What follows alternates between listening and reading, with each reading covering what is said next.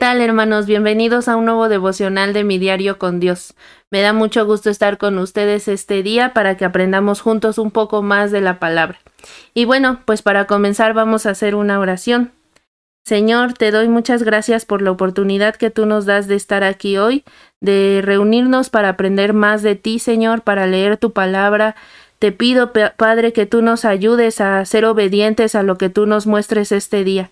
Permítenos estar atentos, quita cualquier distracción, Señor, y permite que tu presencia esté aquí con nosotros, Señor. Bienvenido eres, mi Dios. Te damos gracias en el nombre de Jesús. Amén. Y bueno, hermanos, pues nuestro devocional está de acuerdo a la lectura que seguimos en de acuerdo al plan de, bíblico de Bethesda. Y el día de hoy pues nos vamos a quedar en Primera de Pedro 2. Eh, es una palabra muy bonita, hermanos. Espero que también pues eh, lo sea para ustedes. Sé que lo va a hacer porque es la palabra de Dios. Así que estén bien atentos. Bueno, pues para muchos eh, hermanos o personas, Jesús es la piedra viva. También se le conoce así. Lo leemos aquí en Primera de Pedro 2. Jesús es conocido así como la piedra viva. Y también para otras personas, hermanos, deja de serlo y lo llaman más bien una piedra de tropiezo. Eh, muchos dicen que cuando empezaron a creer en Jesús, cuando empezaron a ir a la iglesia, cuando empezaron a servir, pues pareció que todo se les vino en contra, que tuvieron problemas económicos, problemas en su familia, en su casa, con la pareja, en la escuela, no sé, en todos lados ellos lo dicen así. Puede parecer un poco duro, pero es la verdad. Y de acuerdo aquí en primera de Pedro, les decía yo, para Pedro Jesús era una piedra viva o es una piedra viva.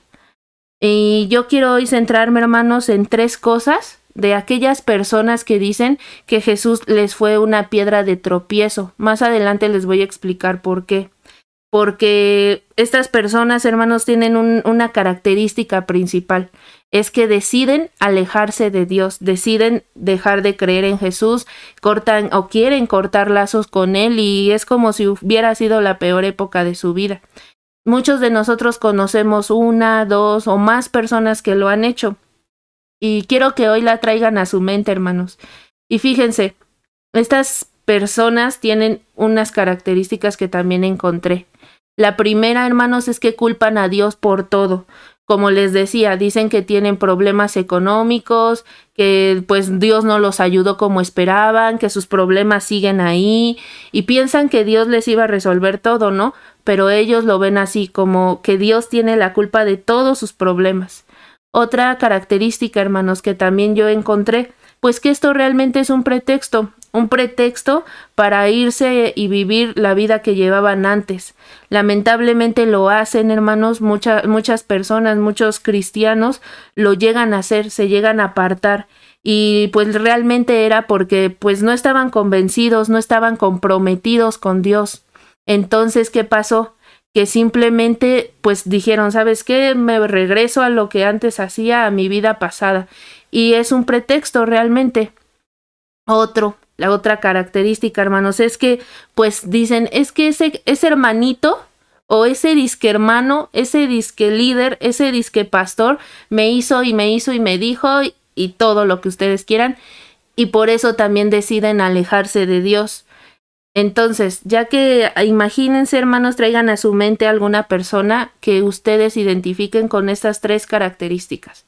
Ténganla ahí en su mente aparte de esto, hermano, no, no quiero verme que los estoy criticando, juzgando o condenando, no, sino que quiero enseñarles lo que Dios me, me enseñó a mí también en esta parte de la Biblia. ¿Qué debemos hacer nosotros? Para eso, hermanos, pues vamos a leer lo que dice la palabra de Dios en el versículo 9, fíjense bien. Primera de Pedro, capítulo 2, versículo 9. Yo lo voy a leer en la nueva traducción viviente, hermanos, pero Aquí va a aparecer por cualquier cosa que ustedes tengan otra versión. Después lo pueden buscar si quieren. Fíjense bien, dice, pero ustedes no son así, porque son un pueblo elegido, son sacerdotes del rey, una nación santa, posesión exclusiva de Dios. Por eso pueden mostrar a otros la bondad de Dios, pues Él los ha llamado a salir de la oscuridad y entrar en su luz maravillosa. Fíjense, hermanos, después de todo esto, bueno, me dirán, bueno, Yuriko, ¿y qué pasa aquí? ¿Qué puedo hacer o qué quieres enseñarme?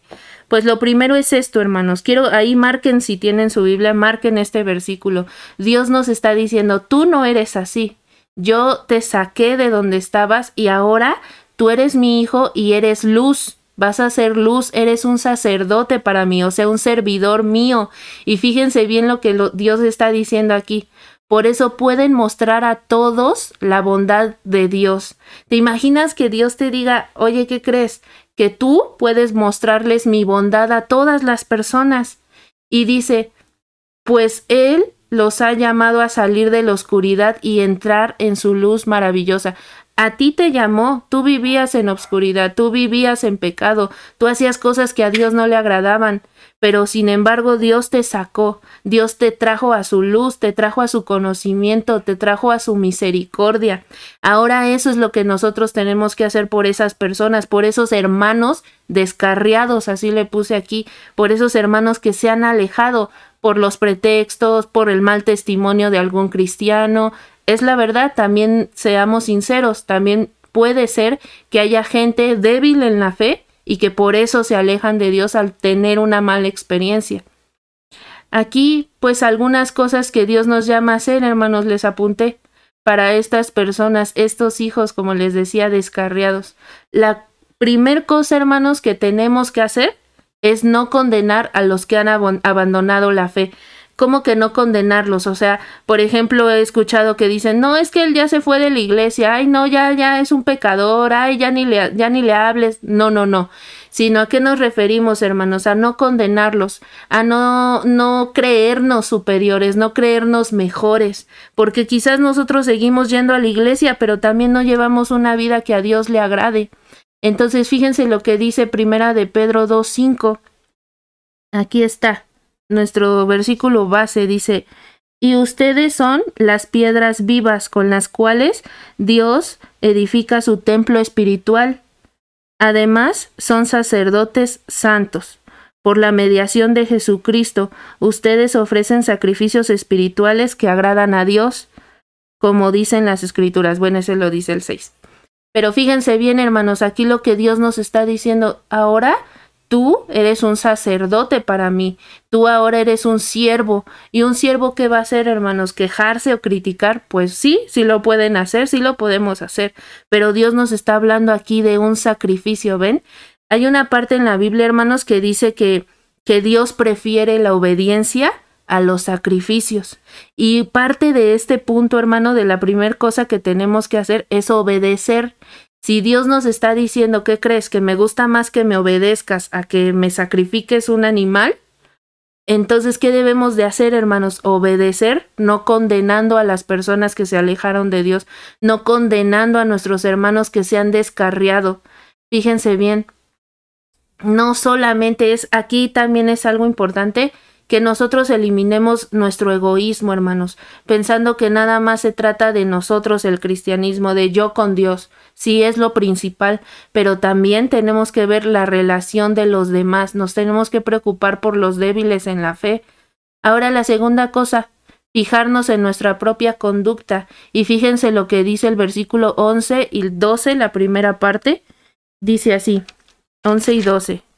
Mm, queridos amigos, dice Pedro, ya que son extranjeros y residentes temporales, les advierto que se, fíjense bien hermanos, que se alejen de los deseos mundanos que luchan contra el alma, procuren llevar una vida ejemplar entre sus vecinos no creyentes. Aquí Dios nos está hablando claramente, hermanos, nos está diciendo, aléjate de lo que a mí no me agrada, del pecado, el chisme, la idolatría, el pecado carnal, la concupiscencia, todo eso, hermanos, el hablar mal testimonio, el, el estar hablando, chismeando, eso es a lo que aquí se está refiriendo y dice, pórtate bien para que cuando los demás vean, crean. Eso es lo que simplemente nos está diciendo aquí. Es el fijarnos en nuestra propia conducta, tipo lo que dice también la palabra de, pues saca primero la paja de tu ojo.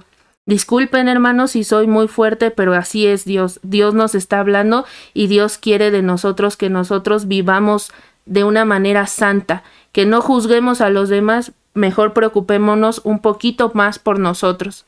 Ahora fíjense la tercera cosa. Actuar sabiamente. ¿Cómo es actuar sabiamente? Pues con respeto, dirigirnos con fe, ser prudentes al hablar o, más bien medir nuestras palabras, eh, no dar un mal testimonio, confiar en Dios. Eso es vivir de una manera que le agrade a Dios, es vivir en sabiduría, hermanos, es vivir en el temor de Dios, no que le tengamos ahí un temor así de que nos va a hacer algo, no, sino un respeto. Fíjense lo que dice el versículo 13, hermanos. Aquí lo tengo. Dice así. Mm, ay perdón. Por amor al Señor, sométanse a la autoridad humana, ya sea al rey como jefe de Estado o a los funcionarios que él ha nombrado, pues el, rey los ha mandado a que castiguen a aquellos que hacen el mal y a que honren a los que hacen el bien. La voluntad de Dios es que la vida honorable de ustedes haga callar a la gente ignorante que los acusa sin fundamento alguno. Aquí Dios nos está diciendo otra vez que nos comportemos bien que nos dirijamos hacia nuestras autoridades con respeto, a los pastores, a los presidentes, en el trabajo, a los jefes, en todo lugar, Dios nos está diciendo esto, hermanos, actuar sabiamente, actúa, o sea, ten cuidado cómo te comportas, porque pues ellos son débiles en la fe y tú que tienes un poco más de fe o que estás más cimentado, sé ejemplo. Eso es lo que Dios nos quiere decir. Eh, otro punto, el punto cuatro, hacer lo bueno. Y fíjense bien lo que dice el, versículo 21, hermanos. Hacer lo bueno, ¿a qué les suena? ¿Qué piensan ustedes que es hacer lo bueno? Fíjense bien. Dice, pues Dios los llamó a hacer lo bueno, aunque eso signifique que tengan que sufrir tal como Cristo sufrió por ustedes. Él es su ejemplo y deben seguir sus pasos. Esto, el, el, ir por los perdidos, hermano, el ir por los descarriados, no es sencillo, porque te pueden cerrar la puerta, porque te pueden criticar, porque te pueden hacer una grosería, pero esta clase de sacrificios es lo que Dios nos está hablando. Sacrificas tu tiempo, hablándoles, mandándoles un mensaje, o si no les mandas un mensaje, orando por ellos. Ora más por ellos. A veces nos centramos en nosotros mismos, lo que yo necesito, pero Dios también nos dice que oremos por aquellos que se han desviado. Ahora, Dios nos llama, hermanos. Eh, fíjense bien, aquí dice, sé ejemplo, sé ejemplo. Y Dios, hermanos, lo que me gusta siempre de la Biblia es que nos dice las cosas que quiere que hagamos, pero también nos las dice cómo hacerlas. Y él solito se pone de ejemplo, dice, como Cristo sufrió. O sea, Jesús no te dice, sufre y ya, no, si no sufre, porque ¿qué crees? Que también Cristo sufrió. Y si Cristo sufrió, Él va a tener el poder, hermanos, para ayudarnos cuando nosotros estemos sufriendo. Ahora fíjense bien lo que nos dice aquí en el versículo 9, bueno, ya lo leímos, dice, pero ustedes no son así porque son un pueblo elegido, dice, son sacerdotes del rey, una nación santa, posesión exclusiva de Dios. Por eso pueden mostrar a otros la bondad de Dios, pues Él los ha llamado a salir de la oscuridad y entrar en su luz maravillosa. Dios nos está llamando, hermanos, a mostrarles amor, a mostrarles bondad. Y fíjense, tenemos el mayor ejemplo. Fíjense lo que dice el versículo número 22.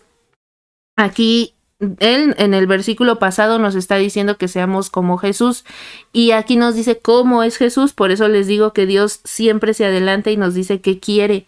Dice, Él nunca pecó y jamás engañó a nadie. Fíjense, no respondía cuando lo insultaban, ni amenazaba con, vengarse cuando sufría. Dejaba su causa en manos de Dios, quien juzga con justicia. Este es nuestro ejemplo. ¿Jesús fue por ti? Sí. ¿Te descarriaste alguna vez? Sí.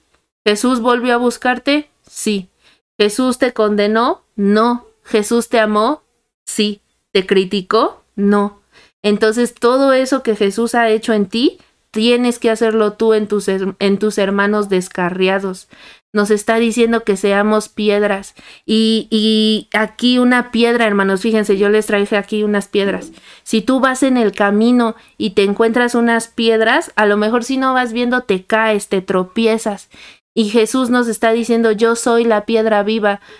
Alguna dice que es piedra de tropiezo para algunos, pero fíjense bien por qué, hermanos, porque algunos sí lo ven mal y le digo, lo ven como la peor etapa de su vida, pero Jesús nos está llamando a que seamos piedras vivas, dice, tú eres mi sacerdote y vas a estar en mi templo como una piedra viva. ¿Qué hace una piedra viva, hermanos? Una piedra viva puede servir de tropiezo, sí, pero para que el pecador diga, caray, esto no está bien, esto a Dios no le agrada, sé una piedra viva, comunica lo que Dios es en tu, en tu vida, lo que Él ha hecho, diles que te perdonó, diles que aunque has fallado y te fuiste de la iglesia, Dios te volvió a regresar, eso es ser una piedra viva, sé una piedra de tropiezo, pero no una de tropiezo para los cristianos, sino para los descarriados, para que cuando caminen y se tropiecen contigo y tú les hables de Dios, digan, esto es lo que Dios quiere de mí y regresen.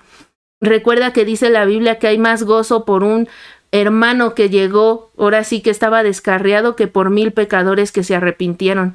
Entonces, hermanos, seamos piedras vivas, seamos piedras que, hagan tropezar a los descarriados para que regresen al camino del Señor. Ese es el mensaje que Dios me dio para cada uno de nosotros, para mí y para ti. Fija en tu mente y en tu corazón el nombre de esas personas que tú sabes que ya se han descarriado y ora por ellos. Comienza orando por ellos. Y bueno, eso es todo, hermanos, por este devocional. Me dio mucho gusto estar con ustedes. Y compártanlo, compartan también este devocional, lean más la Biblia, sigan al pendiente de los devocionales que están aquí los lunes, miércoles y los viernes. Sigan aprendiendo más de la palabra de Dios, hermanos. Me dio mucho gusto estar con ustedes. Dios les bendiga.